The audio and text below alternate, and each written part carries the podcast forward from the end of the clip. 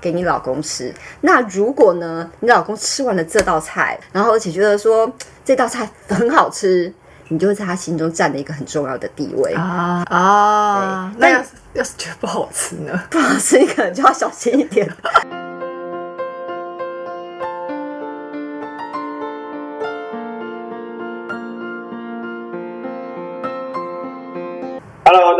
欢迎大家光临我们的沃尔沃之月光森林女神开运馆，我是丹尼亚。我是阿罗拉我，是瑞，我们要来进入我们今天的主题了，就是两位正宫呢的身份邀请了我们今天的女主角，也就是呢，在一个古老的这个文明当中，大家都知道希腊这个地方，他们的主神宙斯。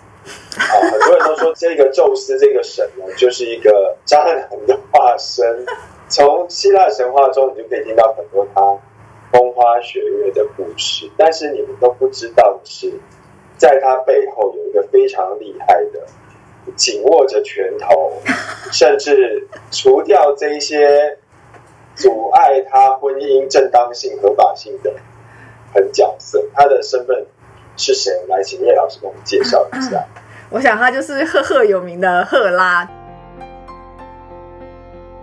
就是在希腊神话里面叫赫拉，在罗马神话里面他就是叫朱诺，对，他们是同一个人哦。那他就是大家就知道嘛，她是宙斯的正妻、正室、合法的妻子、正宫 正宫对，然后她也是奥林帕斯众神权力最高的女神，那她就是婚姻跟家庭的守护神啦。那当她成为朱诺女神的时候，她的身份就在更进一步是女性的守护者。古时候呢，有一个诗人在描写赫拉的话，就是说她是众神之后高坐在金色的宝座，艳光四射，魅力无人能及。高耸的奥林帕斯，他备受尊崇，只有宙斯的地位可以与他相比。嗯，所以其实赫拉她其实是蛮美的，不然宙斯不会看上她。宙斯只喜欢美女。宙斯不会为了得到她，然后让她成为正宫，因为赫拉有说你要让我当正宫，我才愿意跟你在一起这样子嗯，你讲说他要当正宫，难道他原本不是正宫？啊。宙斯这个人，他在赫拉之前呢，宙斯已经先有两任妻子了。第一任妻子呢，就是雅典娜的母亲，但后来他把他妻子吃掉了。对这个故事呢，大家可以回去看雅典娜那一集有提到这个故事。第二任太太呢是正义女神特米斯，然后她生下的呢，有一说是说生下和平女神，然后有一说是生下命运三女神跟季节三女神。对，这是她前两任妻子。那你看前两任妻子都是小女神、小仙女的，嗯不是那种很大的女神。然后呢，她当然还是就是勾三搭四这样子，然后他就看上了赫拉，想跟赫拉在一起这样子。可是他在想跟赫拉在一起的时候，同时又有跟利多女神有关系，然后又跟赫拉的姐妹，就是只要是女人，只要是美女，她她都可以有关系。对大地女神有关系这样。那赫拉她就想想要维持她的一个正当性，她就说，除非你让我成为你的妻子，不然我不跟你有什么关系这样子。所以宙斯为了得到她，所以就让她当他的第三任妻子，也就是最后一任妻子。这样后面就全部都是没有名分的，也也没办法了吧？对，也没办法有名分的存在。对，就到赫拉这一段就断了。对对对对但其实宙斯他还是会惧怕赫拉的。对，他会怕赫拉，就是他会偷偷摸摸的，就是有了赫拉之后，他去干嘛？就是偷偷摸摸的。嗯，对就是做事情还是会怕正宫，就是知道这件事情，对，还是要会遮掩遮。掩一下这样子。对，但其实虽然说赫拉她有要求说她要成为正宫才跟宙斯在一起，嗯但其实宙斯也是，你知道他那个这个 这这个男人，这个男神，他其实我先说这个前提是。每一个跟他发生关系的女生，大部分都是都是被骗。都都是被骗，或是等他们发现宙斯靠近他们的时候，都已经来不及了，就是事情都发生了这样子。好像没有一个是真的是愿意的哎。对啊，没有一个是像我们一般人类认知说啊，你情我愿，然后谈个恋爱，然后才干嘛？没有没有，他直接都怀孕。对，直接就都怀孕了。对，好，所以赫拉也是传说，就是说宙斯是在那个赫拉所属的那个城，因为赫拉其实是希腊一个城的守护神，然后在那个城外树林里面引诱他，因为他就宙斯是雷电之神嘛，就是用他气候之神的能力就降了雷雨，然后化作一个浑身湿透透、很可怜的布谷鸟。就飞到赫拉面前说啊，我湿透了，好可怜哦，这样子。然后赫拉就说哇，这里怎么有个湿湿的小鸟？就把它抱起来放在怀中，然后就中了。母性有没有？母性对 对，就是这样子。然后渣男的对，那个始祖只要他能够在这里。对，只要他能够靠近你，你就是躲不掉，你就是就怀孕了。对，就是这样子。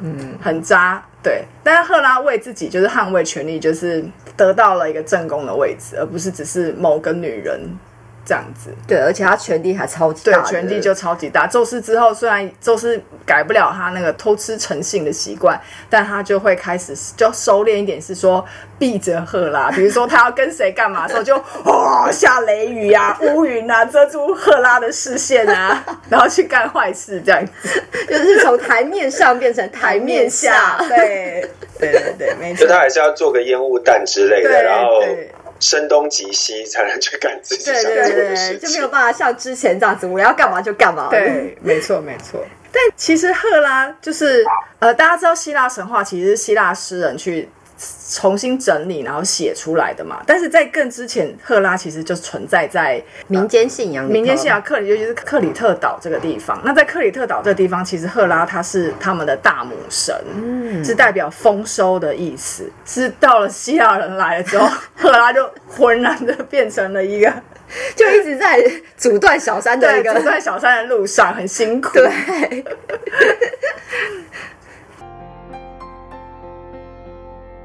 好，那所以其实自从那个赫拉变成正宫之后呢，他的人生的重心就是应该不断的在处理宙斯在外面带回来这些乱七八糟的关系。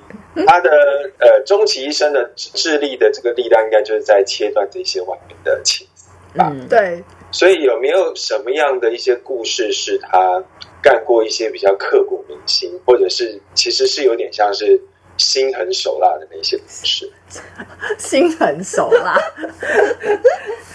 因为宙斯呢，他是谁，只要是美女都好，在古时候，你是女生长得漂亮，你就要危险了；你是人类长得漂亮，你也很危险。这样子，但凡只要长得美女，我觉得都是一种罪吧。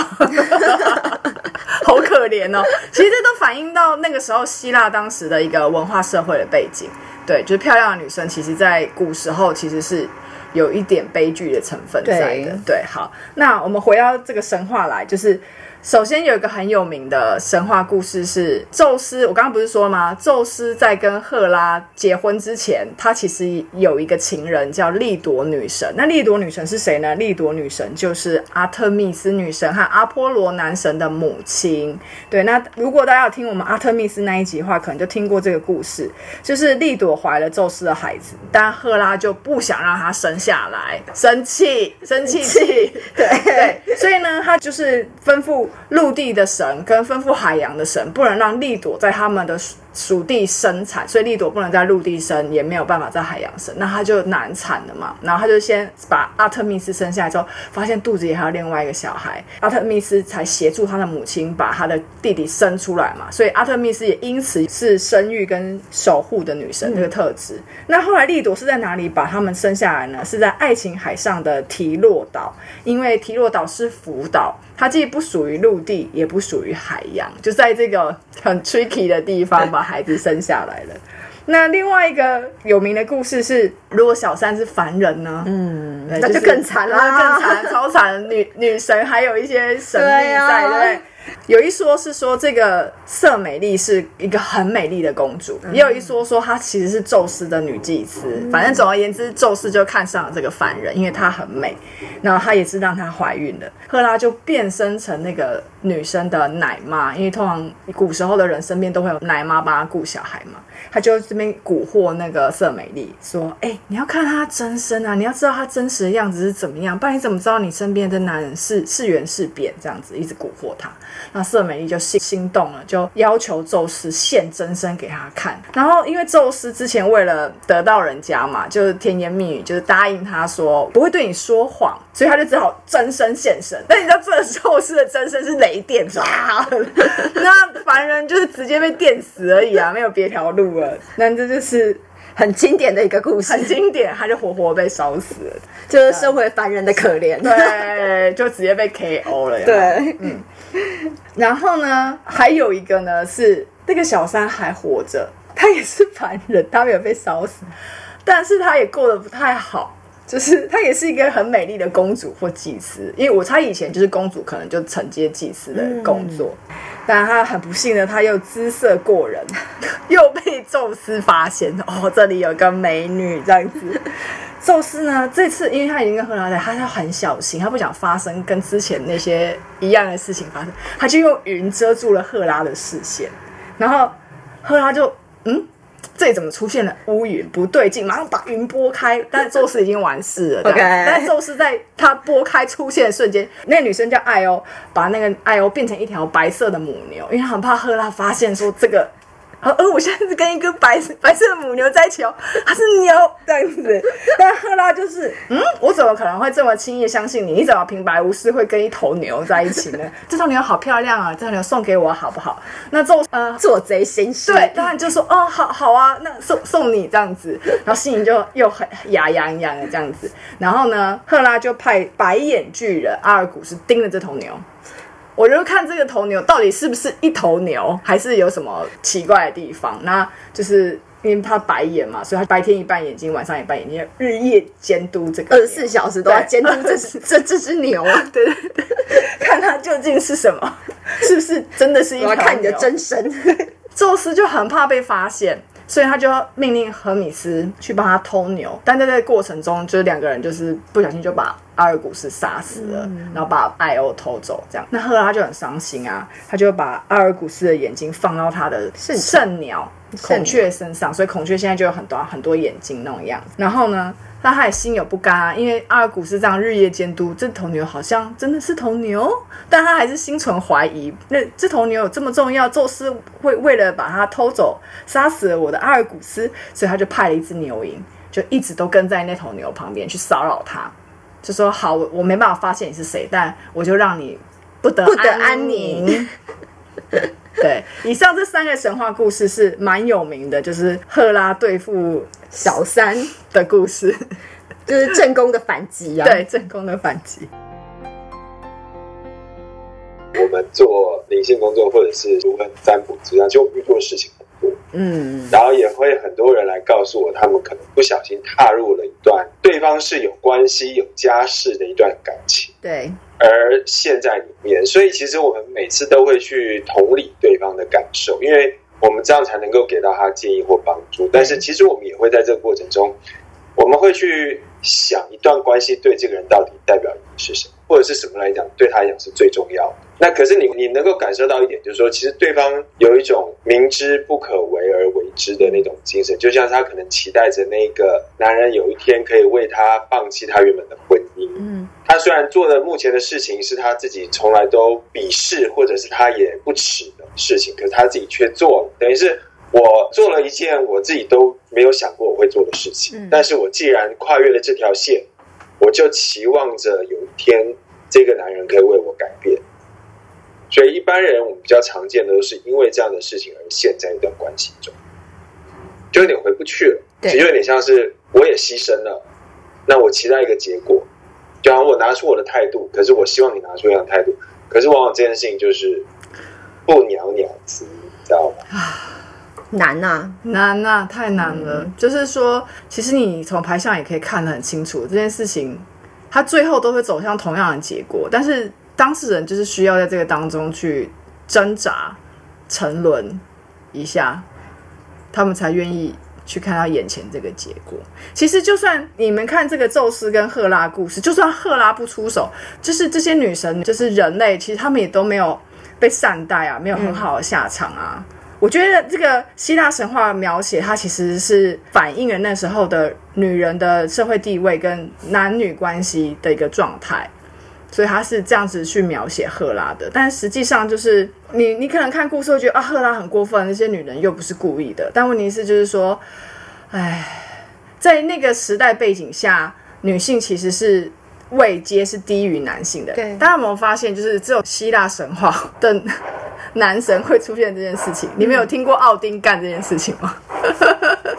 奥丁不在意美色，对，就是 Frigga，Frigga 跟奥丁是平起平坐，的平起。平坐。奥丁是尊重 Frigga 的，所以其实这跟社会的那个状态是有关系的，男女关系的状态是有关系。那在希腊的那个状态下，女生还是低于男生，那女生她就只能往下去压制她能压制的，所以才会产生这个神话故事的结构出来。所以拿到现在来说，我们现在的观念当然就是说。呃，两个人会出问题，当然不会只是小三的错，男生要负很大的责任。所以，我们刚刚前面才讨论到渣男这件事情嘛。宙斯他就是个渣男，他会被写成渣男，还有个原因是因为在那个时候希腊的人口比较少，他们会觉得神就是要繁衍，嗯，所以他才会到处找漂亮的女生生小孩这样子。所以希腊神话它背后都有一个文化背景在，那你千万不要说哦，我就要当现在的宙斯啊，no no，因为你现在活在现在啊，现在这世界上人口太多了，不需要繁衍，谢谢。对，大概是这个样子。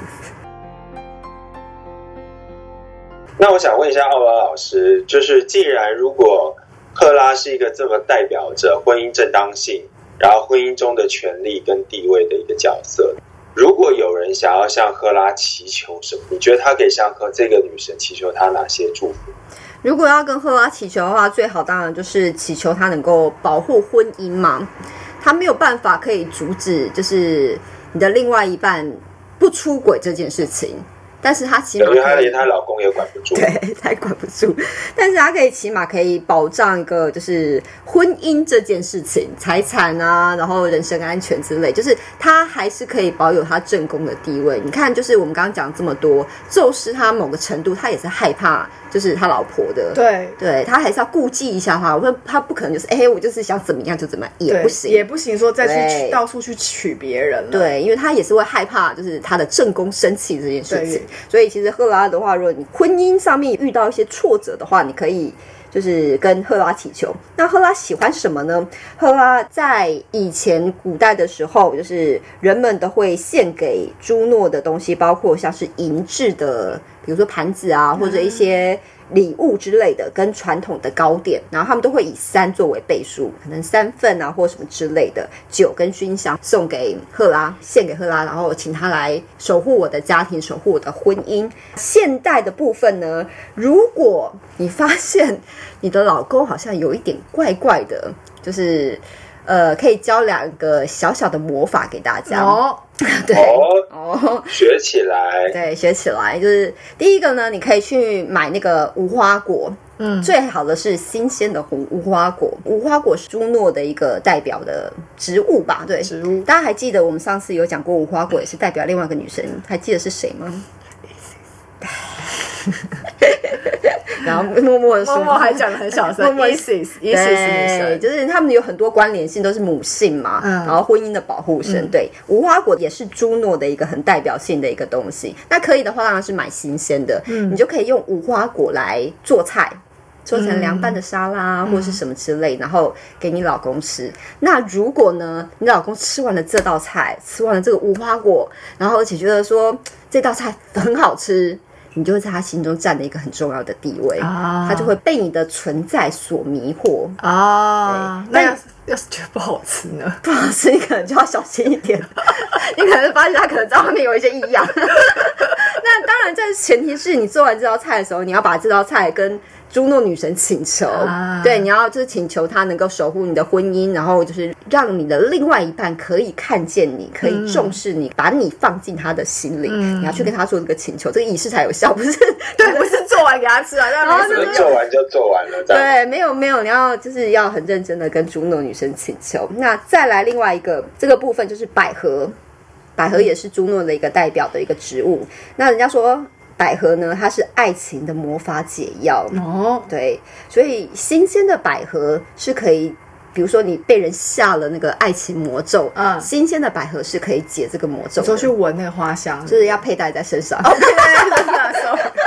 那你发现你老公刚才还以为是那个百合莲子汤的那个百合，新鲜的花的百合，但是你要知道说，现代人谁会每次把百合佩戴在身上呢？是有是点浮夸对，哎、有点浮夸。所以呢，怎么样？当然要。